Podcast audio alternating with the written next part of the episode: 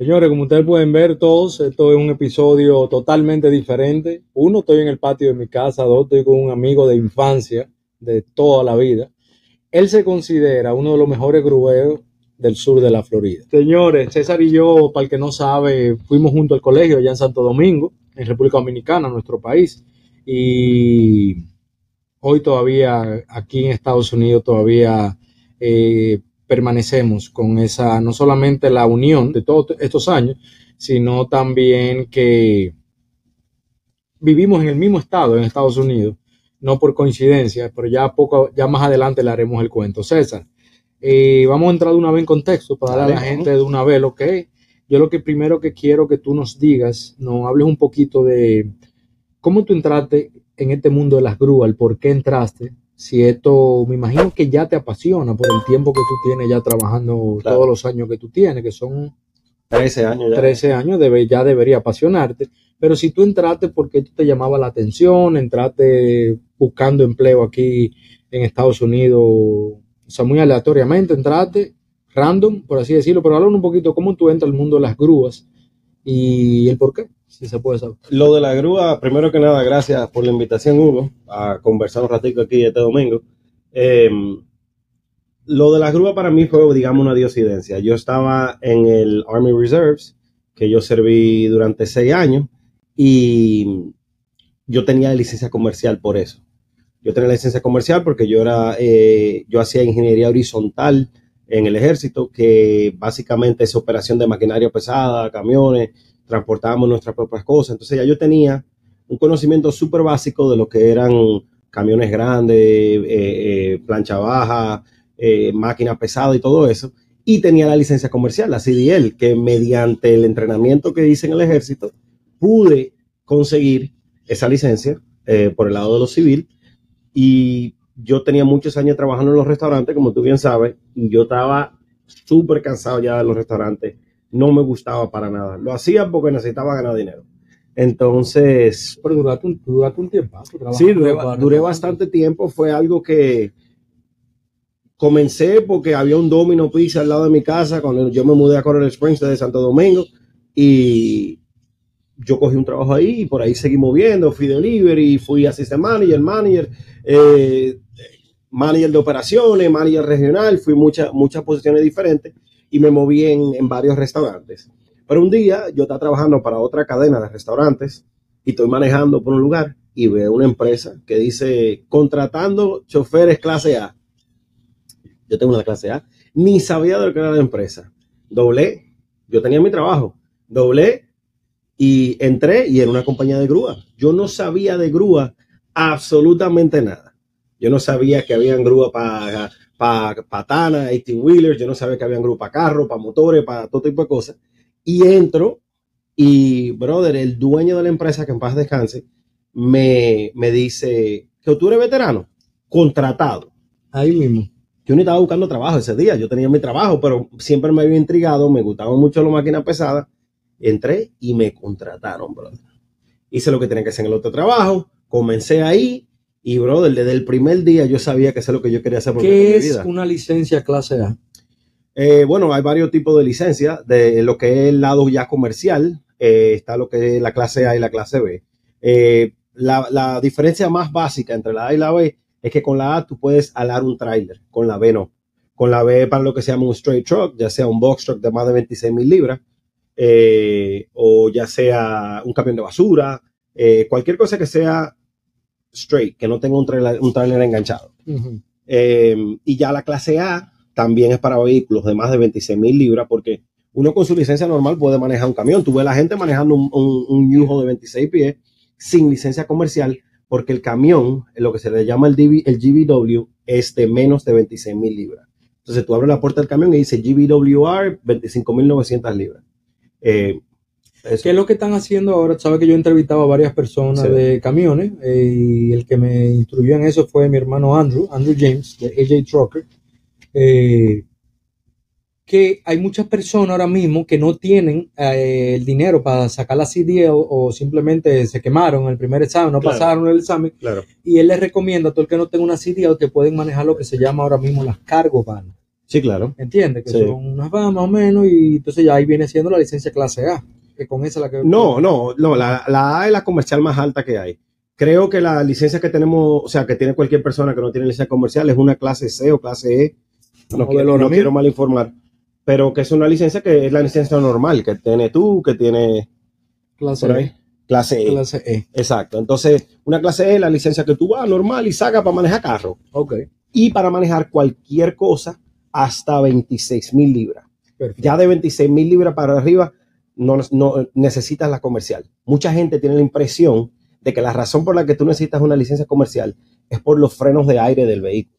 El freno de aire no decide si tú necesitas una licencia comercial o no necesitas una licencia comercial.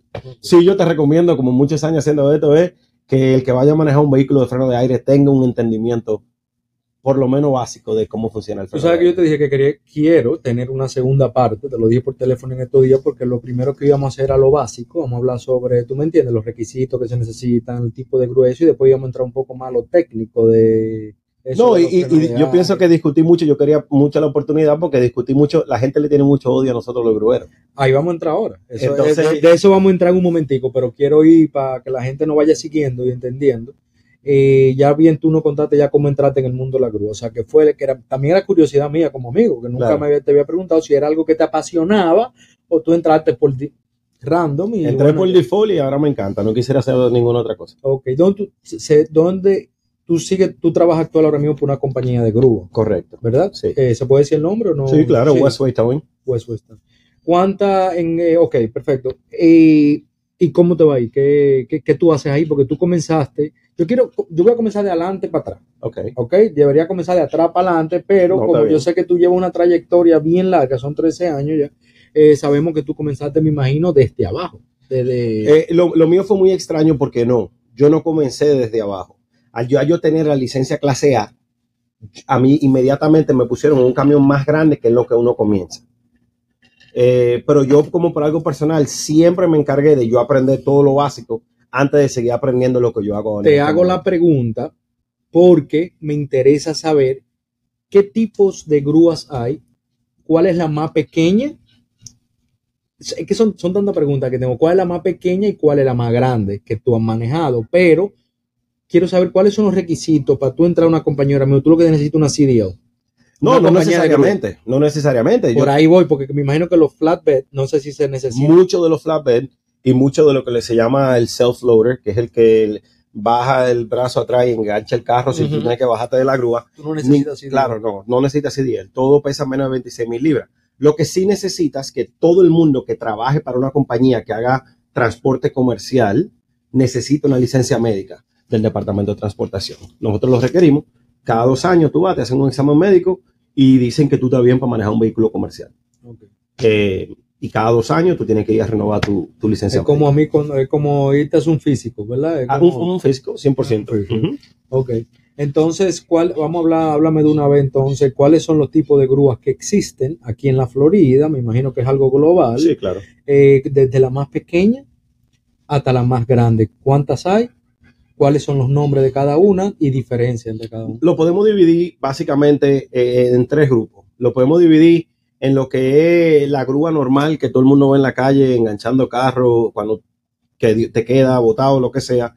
Eh, lo más común que tú ves es el flatbed que tú mencionas. Ese es el flatbed. Eh, sí, ese es el flatbed que regularmente, digamos el 95% de las veces, tiene para enganchar dos carros. Un carro arriba en la cama, con todas las gomas del carro arriba del camión, y un carro enganchado atrás en lo que se llama el wheel lift, Que porque él lo levanta por las gomas.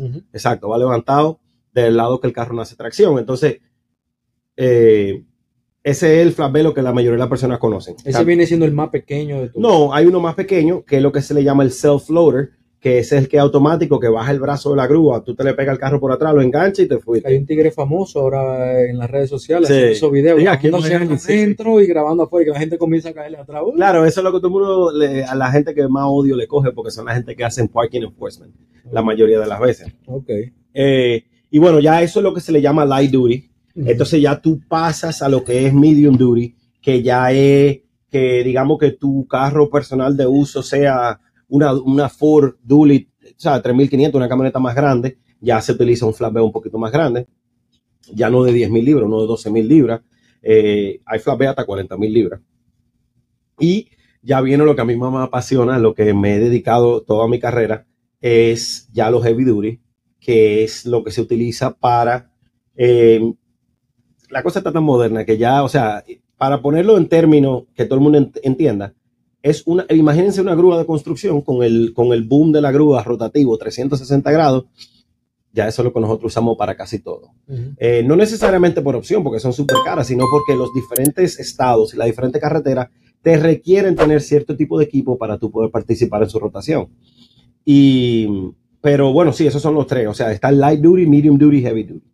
Y bueno, y todo. Tú mencionado ahora mismo cuatro con el que tú con el que te apasiona. Tú me hablaste del que entra ajá, el, self-loader, self-loader, está el flatbed ajá. y está el flatbed. Bueno, lo que pasa es que el flatbed es diferente nivel. Que, ah. que lleva el carro, el, el, el, arriba en la cama y el y uno atrás y tal heavy duty que se llama, ¿cómo se llaman los grandotes? Eh, bueno, hay todo tipo de heavy duty, pero el, el, que más se utiliza es el rotator. El, rotator, es el que te va a decir el rotator. Ajá.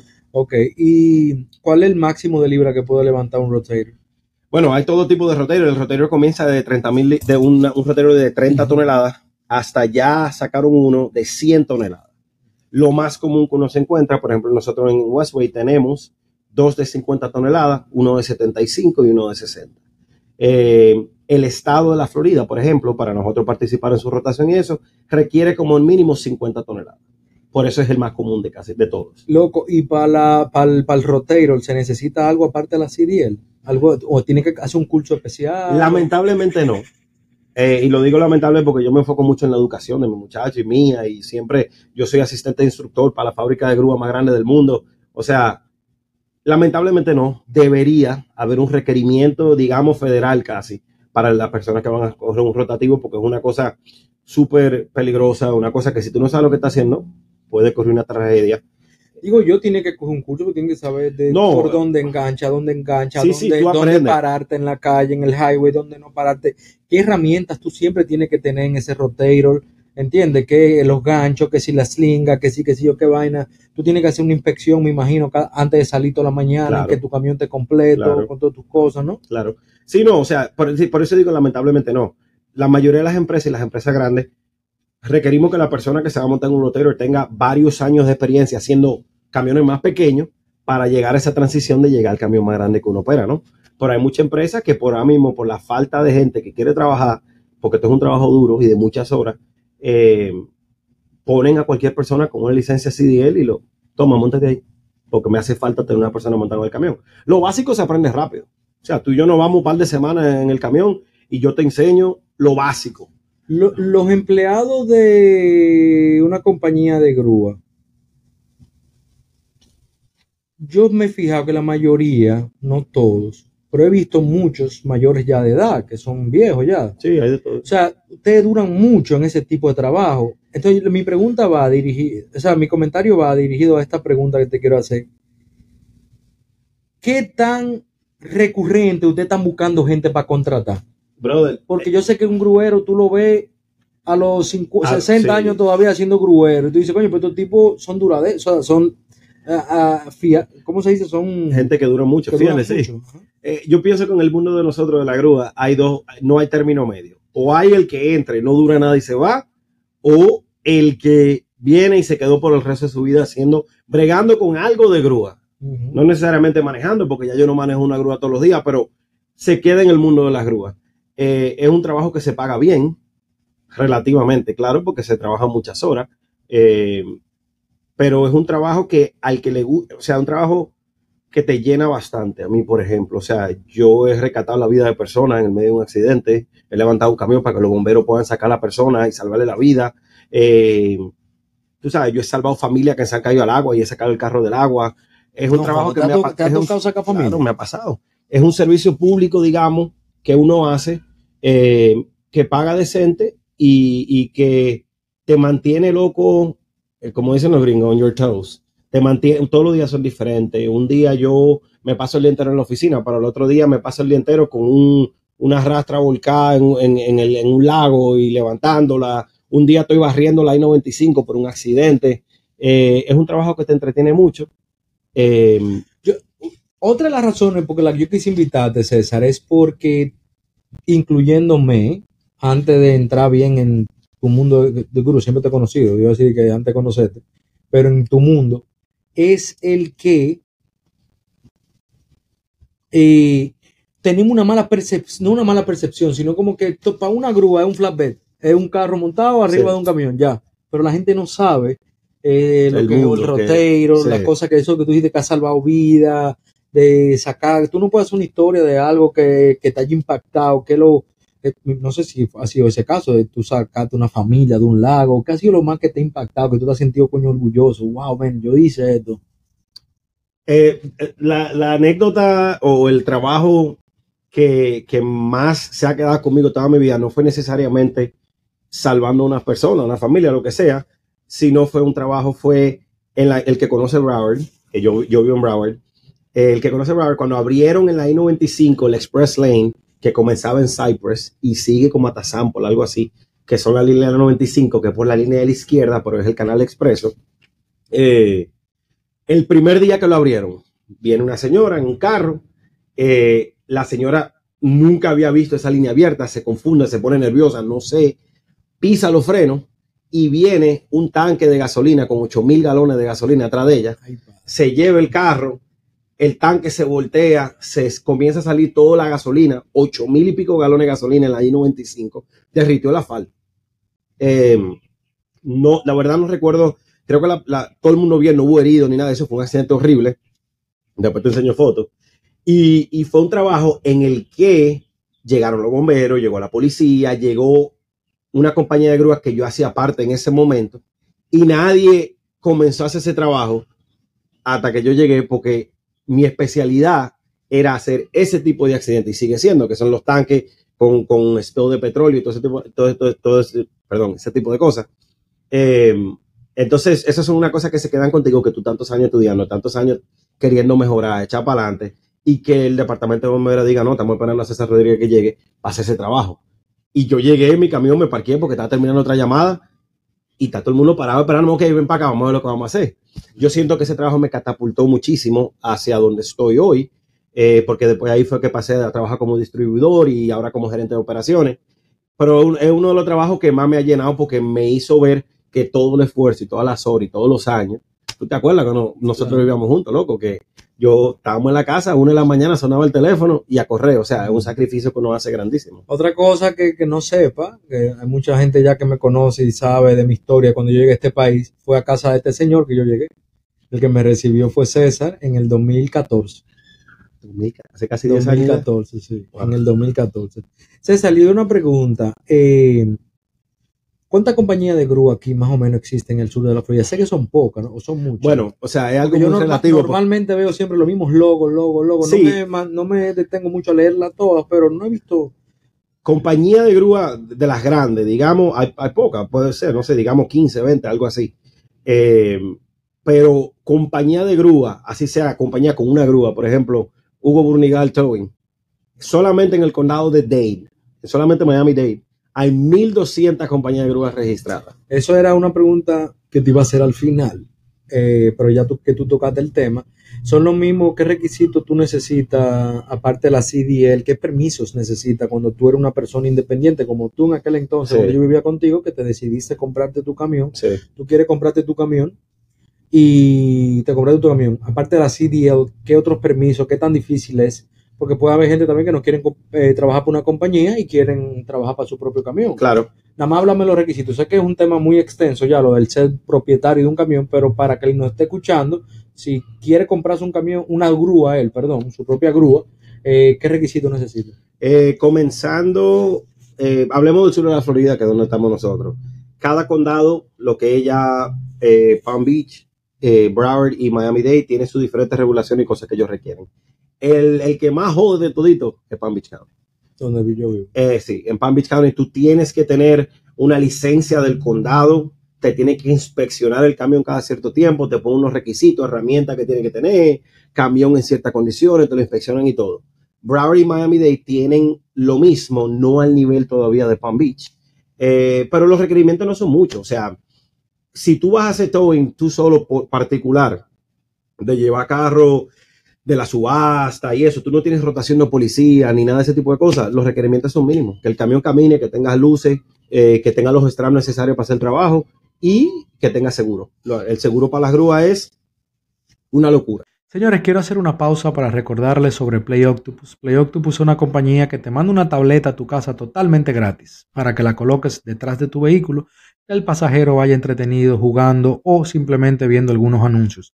Por el solo hecho de tener esa tableta ahí atrás, eh, Play Octopus te da 25 dólares cada vez que tú acumulas 250 puntos. ¿Cómo acumulas esos 250 puntos? Fácil. Rodando, metiéndole millas a tu vehículo o simplemente que el pasajero vaya jugando. Mientras más juega el pasajero, los pasajeros o mientras más millas tú ruedas, más rápido alcanzas esos 250 puntos y ahí te dan 25 dólares.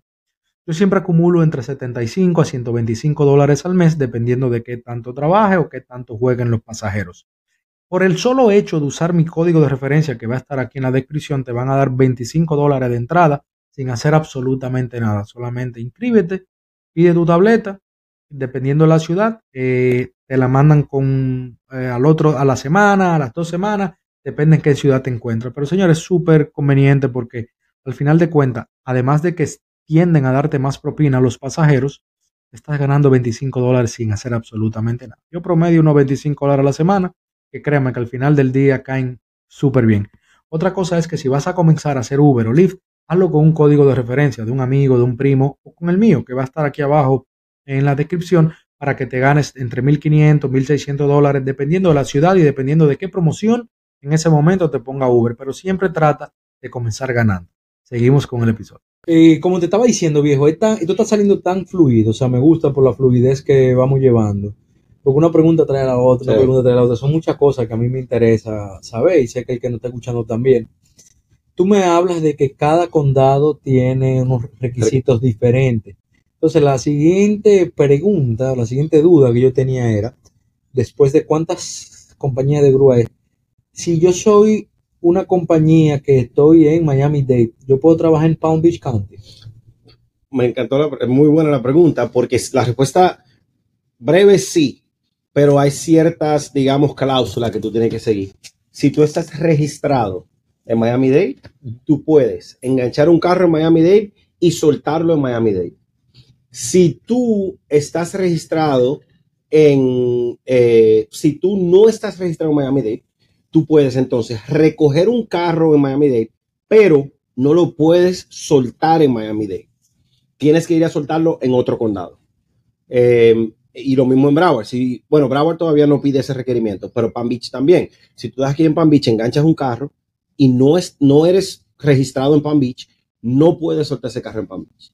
Tú puedes venir aquí, recoger un carro y llevártelo para Miami, puedes venir aquí con un carro y llevártelo para Pómpano, algo así, pero no puede estar registrado. Para poder enganchar y soltar en el mismo condado, tienes que estar registrado en ese condado. Pero puedes registrarte, por ejemplo, tú eres de Miami Dade, tú puedes decir, déjame registrarme en Palm Beach. Sí, claro, o sea, si es para towing normal de, de solamente recoger carros dañados, sí, tú vas y te registras, que es un, lo que se llama consent towing, tú puedes ir, te registras y ya tú eres gruero de, de ese condado y enganchar y soltar ahí.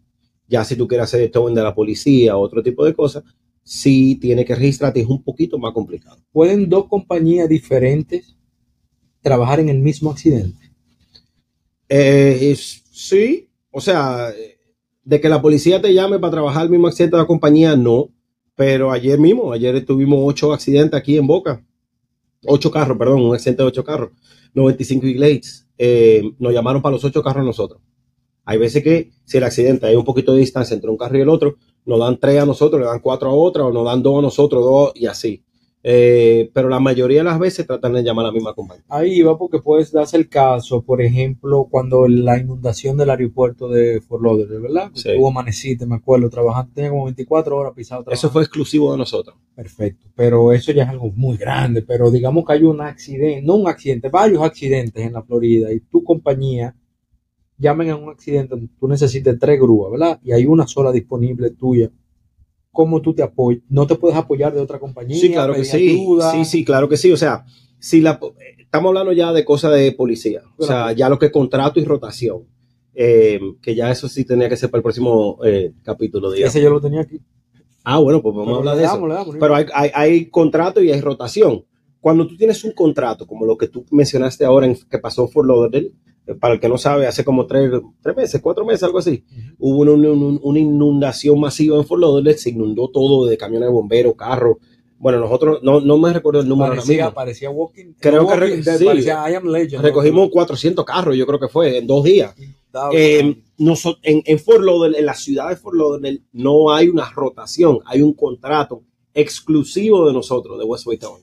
Ya la pregunta que tenía del tema es ¿a cómo, eh, que era esa, ¿cómo tú consigues un contrato con la policía exclusivo? O sea, ¿cómo, ¿por qué ustedes y no Eso es un bid. compañía. Eso es un bid. eh, hacen concursos? hacen un concurso eh, que sale, todo el mundo sabe cuándo sale el concurso y las diferentes compañías aplican y es, es mediante un sistema de puntos y la compañía que tenga más puntos le otorgan el contrato.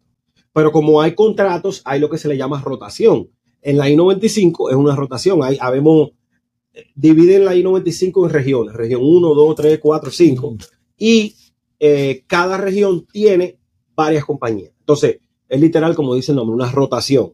Eh, la primera llamada del día llaman a Hugo Burnigal, la segunda llaman a César Rodríguez, la tercera llaman a no sé quién, y así van rotando en las tres diferentes categorías que hay. ¿Quién lleva un control de eso? Porque me imagino que el dispatcher debe recibir, que si yo, cuántos sobornos, eh, no sobornos, eh, eh, ofertas de comisión, de que si yo qué. En el contrato no, porque ya el contrato se establece, son- es un concurso que dura meses hasta que lo otorgan. Ya no hay forma de, que la llamada no salga de esa manera. Eh, lógicamente, la ¿cómo funciona eso de la policía? Que yo me imagino que la gente le encantaría saber, que por eso que no tienen odio nosotros los grueros. Cuando eh, que Dios te libre, tú tengas un accidente. Tú tengas un accidente en la, esquina, en la 441 en Lake West. Tuviste un accidente, ¿verdad? Tú estás bloqueando la intersección. Dos carros, pum, chocados. Ye- ¿Qué es lo primero que hace la gente? Llama a la policía. La policía llega. La prioridad número uno de la policía, señores, es abrir esa calle. Que abre esa intersección para que el tráfico fluya, ¿no? Pensando siempre en que hay gente que está saliendo del trabajo, que tiene ese tapón no ayuda a absolutamente a nadie. La policía llama a su dispatcher y le dice, necesito dos grúas en tal y tal sitio.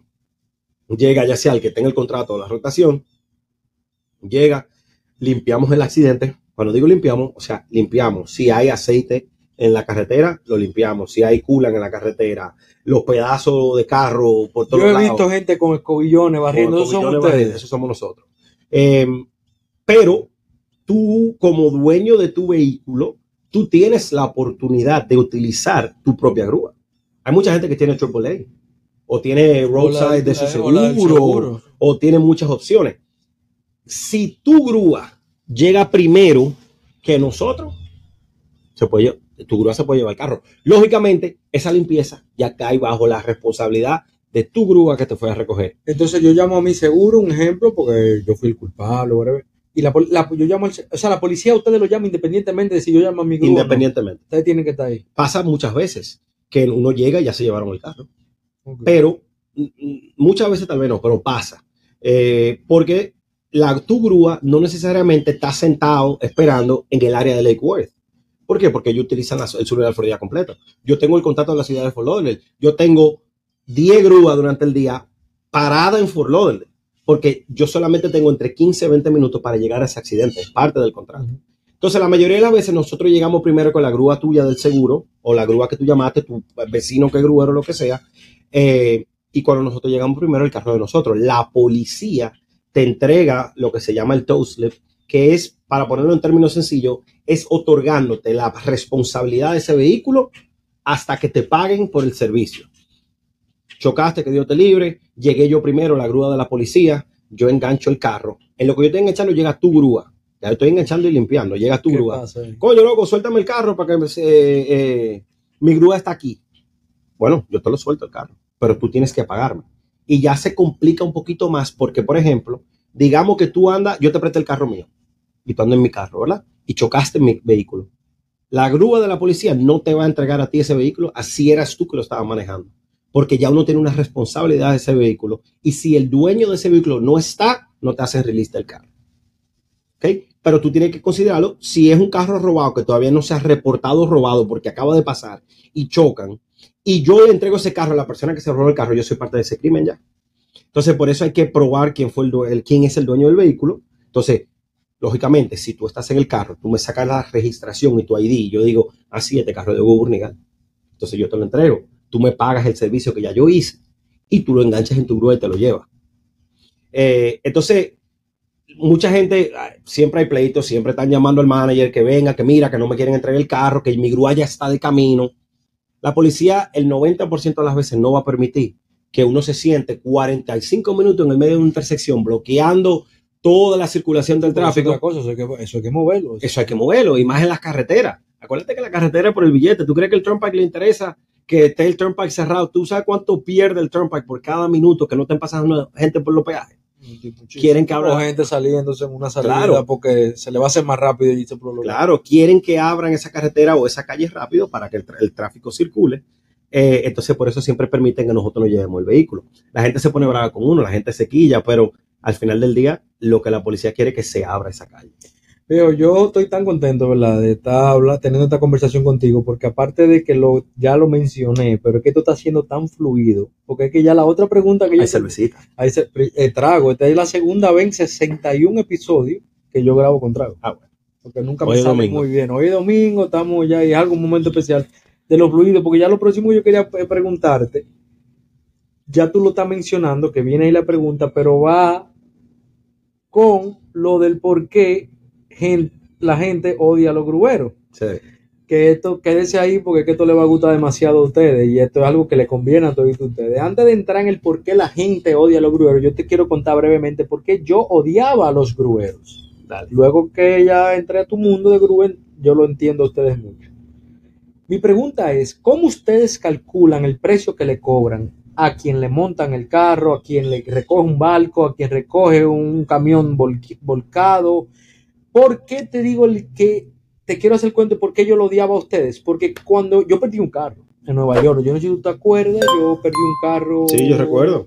Era un Mazda 3, yo lo perdí, me lo quitaron en New Jersey con sus razones, no está bien, yo tenía, tenía la registración vencida en, en ese entonces, en en New Jersey tú no puedes manejar con una registración vencida, claro. me quitaron el vehículo, entonces, porque yo comencé a cogerle odio ahí, ¿verdad? Me estaban cobrando, que si yo, cuánto de grúa.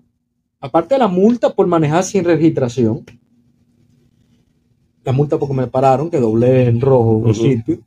Eh, me estaban cobrando que si yo cuánto de grúa y después en el parqueo me estaban cobrando, yo dejé ese carro ahí como una semana y me estaban cobrando que si yo cuánto por día. Al final yo estaba pagando por el carro casi lo que me costó sacar ese carro casi lo que me costó el vehículo. Fueron tres mil y pico de dólares que yo tenía que pagar, por eso yo lo dejé ahí. Mala multa que yo tenía que pagar. Era algo descomunal. Luego eh, me quitaron el carro también en Nueva York, otro carro que yo tenía. Eh, eso fue un error de ellos, que yo al final lo peleé y perdí mucho dinero. Perdí dinero, pero no, no gané nada. Gané que no me cobraran, me pagaran lo de la grúa, la cosa. Eh, yo duré una vez dos días sin seguro yo no sabía, o sea, no, no me percaté que yo no tenía seguro. Sí, se te yo, lo tenía con otra persona. Yo lo tenía con mi ex cuñada en aquel entonces, el seguro. Me, y entonces me para la policía, loco, que tú. tú eh, ah, eh, no me acuerdo cuál fue la infracción, para, no hablar disparate y no me hacer esto largo. La verdad que él me dice, hey, loco, pero tú no tienes seguro, tu seguro está vencido. Yo, ¿cómo así? No, bueno, conseguí la carta, toda la vaina, me llevaron el carro. Loco, en ese me acuerdo, relajito, yo llego, aquí tal ya el por qué yo odio full a los grueros, odiaba full a los grueros. Yo entro, un precio altísimo. El carro no duró ni un día en, el. Y yo, pero dime, yo te llamé, viejo, tú y yo hablamos esa vez.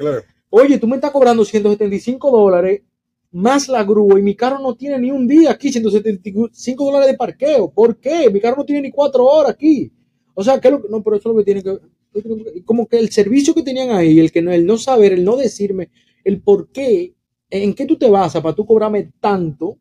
¿Entiendes? Claro. Entonces yo quiero saber en qué ustedes se basan para, para eh, cuando ustedes cobran un precio, ¿verdad? De, recogida, me imagino, y en qué se basan para cobrar X cantidad de dinero por día en los parqueos. Lo que es eh, eh, todo en comercial, tú tienes una empresa, no sé, una empresa de, lo que sea, y tú tienes vehículos en tu flotilla, eso se basa, se, se basa 100% en costos, ¿no? En, lo que uno gasta en el vehículo, como se hace en cualquier otro tipo de negocio. Lo que deja, lo que no deja. Básicamente lo mismo que tú haces eh, con Uber, que tú coges el viaje que te, ¿sabes? Te da un dólar, un dólar por minuto, tú lo he explicado varias veces. Eh, eso es en el lado comercial. Ya en el lado de policía es 100% regulado por la ciudad que tú lo estás trabajando. Eso está decidido por los comisionados de la ciudad en la que tú vives. Uno aplica y ellos te dicen, hey, te lo ganaste, este es el precio que tú puedes utilizar. Y tú entras a una compañía de grúa que hace towing de la policía y lo primero que tú entrar, vas a ver es los precios de absolutamente todo. Lógicamente, casi siempre el servicio de, de, de towing de policía es más caro porque tiene muchos requerimientos. O sea, tú tienes que estar ahí en 15 minutos. Si tú tienes que irte en 15 minutos, yo no puedo coger esa grúa y mandarla por Orlando en una buena llamada, porque esa grúa tiene que estar sentada ahí esperando. Entonces, cada vez que tú haces un servicio, ellos consideran eso, que tú tienes que tener camiones disponibles a todo momento. Pero el precio básicamente lo deciden los comisionados de la ciudad donde tú vives. O sea que Es totalmente regulado. Y si yo, por ejemplo, llamo una grúa, no tengo seguro, o no quiero llamar a mi seguro por X o Y, y yo quiero llamar a tu compañía para que me vengan a recoger el carro. Ya ahí no es a través de la policía. No, ya no. Ya eso es un rate comercial. Eh, yo siempre recomiendo a ustedes que tengan empresa, al que tenga lo que sea, que te crees una cuenta comercial con la empresa de grúa que a ti te guste. Si tú tienes muchos camiones, mira, búscate una empresa que esté cerca de ti. Tú le dices, mira, yo quiero abrir una cuenta contigo. ¿Por qué? Porque te dan un rate preferencial por tú tener una cuenta con ellos. Pero igual, o sea, tú me llamas a mí ahora mismo y me dices, César, se me quedó la jipeta botada en tal sitio, yo te doy un rate. O sea, yo te digo, son, esos son 100 dólares por enganchar el carro, 5 dólares la milla, más el combustible. O sea, dependiendo, dije un número para decir un número. Eh, pero en lo que es los rates de los servicios privados o comerciales, eh, es algo que la compañía saca su costo y ve cuánto le cuesta. César, yo voy a salir, yo salgo de mi casa. Yo me compré un carro que todavía no es registrado, no le tengo placa, todo, por ende lo tengo en mi driveway. Sí. Yo tenía entendido, o tengo entendido, que si yo un carro sin placa, un carro es mío, no tiene placa, yo no lo puedo tener en la calle, pero sí lo puedo tener en mi driveway. Eh, es es algo que varía muchísimo dependiendo de la ciudad. Eh, hay muchas ciudades que tienen un, un, un core enforcement súper estricto y no, eso es falso. Si tú compras un vehículo, tú tienes que inmediatamente registrar ese vehículo. En Nueva York te informo que si un vehículo tuyo no tiene placa, tú lo puedes tener en tu driveway sin problema. Ok, aquí hay ciudades que no te molestan, no te dicen nada, no pasa absolutamente nada. Pero yo trabajo para varias ciudades, loco, que se pasa la gente de core enforcement manejando el día entero por todos los sitios y buscando carros que no están registrados. Si no estás registrado, te dan un warning y a las 24 horas llaman a la grúa que venga, te enganche el carro y se lo lleve. Eh, eso tiene muchas razones. Tú sabes que en la Florida hay muchísimo fraude, por eso pagamos tanto dinero por seguro de, de carro. Eh, y eso va por ese caminito de, de, de todos ¿Fraude los o fraudes. accidente? Pues mucho accidente. Yo pensaba que el seguro aquí alto por la cantidad de No, accidentes. eh, eh, o sea, aquí. eh, aquí lo que más se ve en todos los sitios, tú prendes el radio o tú vas manejando billboards, ¿qué es lo que se ve? Morgan o Morgan, demanda, tuviste un accidente, demanda. La cantidad de fraude aquí es eh, descomunal, es el más alto casi, yo Ok. creo, en el país entero. Mira qué bueno. El nivel de fraude que hay en eso de lo que es accidente de carro, el quiropráctico, el, el tú sabes, el, el abogado que, que no te pasó nada, pero mira, yo te consigo 10 mil dólares, que es el mínimo que te dan por la demanda. Entonces, lo que la gente no entiende es que te ganaste 10 mil dólares, pero eh, antes, hace cinco años tú pagabas 80 dólares mensual por el carro, el, el seguro del carro ahora paga 200. O sea, ese dinero está saliendo de algún sitio. Eh, pero por la cuestión de eso del fraude, volviendo a tu pregunta, hay ciudades que no tienen ningún tipo de, son duros, son mano dura, loco. Ven un carro sin registrar, un carro mal parqueado, de una vez se lo quieren llevar. Eh, en comunidades privadas, eh, ya todo depende de las reglas de tu comunidad, del HOA. Eh, hay comunidades que son súper estrictas con lo que es el parking enforcement. Hay comunidades que, aquí esta comunidad, de lo más seguro, tengo un carro sin registrar y, y te lo quieren mandar a sacar. Hay comunidades que sí hacen eso, hay comunidades Hay que, que no. en su garaje entonces. Claro. Eh, también eso está regulado. Tú tienes que tener el letrero de la compañía que hace ese tipo de towing en, cada entrada del residencial. Eh, pero en defensa de nosotros y al odio que nos tienen, como tú dijiste lo que te pasó con el primer carro, que tú dijiste, coño, eh, no tenía la registración, hice un giro a la derecha indebido. Eh, todos hacemos ese tipo de cosas, pero regularmente cuando tú te encuentras con el gruero es porque tú estás en un momento que no es ideal. Tú no vas a llamar una grúa porque tú estás teniendo el mejor día de tu vida. Claro, claro. no. Tú estás, vas a llamar una grúa porque tú estás saliendo de tu casa y no te prende el carro, porque que Dios te libre tuviste un accidente. Eh, tú estás yendo a la compresa de grúa porque dejaste el carro mal parqueado. Puede ser que tú no sabías que estaba mal parqueado. Eso pasa muchísimo. Pero el carro como quiera estaba mal parqueado, te lo llevan, tú llegas ya aquí ya o la compañía de grúa ready para pelear. Es lógico que no tengan odio a nosotros los grueros, pero es parte de lo que nosotros hacemos. Sí, o sea, tampoco yo soy ignorante. Hay empresas de grúa que son unos tiburones, loco, que son gente que lo que quieren es abusar del sistema. Eh, eso no hay duda, pero yo le garantizo a la gente que está viendo que la mayoría de nosotros somos personas serias, personas que lo que queremos echar para adelante, así como ustedes trabajan en Uber, como tú trabajas en Uber, como yo trabajo en grúa. Eh, pero la mayoría de las cosas lamentablemente comienzan mal por una decisión que se tomó en un momento, ¿entiendes? Qué bueno, tú sabes que vamos a concluir esto de una manera muy, muy, muy ápera, porque yo a todo el que invito al podcast, siempre, sabes que lo mío es el rideshare, eh, lo que es Uber y Lyft aquí en Estados Unidos, siempre le pido que me regale un consejo para algún conductor de Uber. Yo a ti te voy a pedir algo diferente, porque yo voy a ver qué tal viene la audiencia a, a cómo reacciona la gente en cuanto a este tema de las grúas, aquí por lo menos en el sur de la Florida.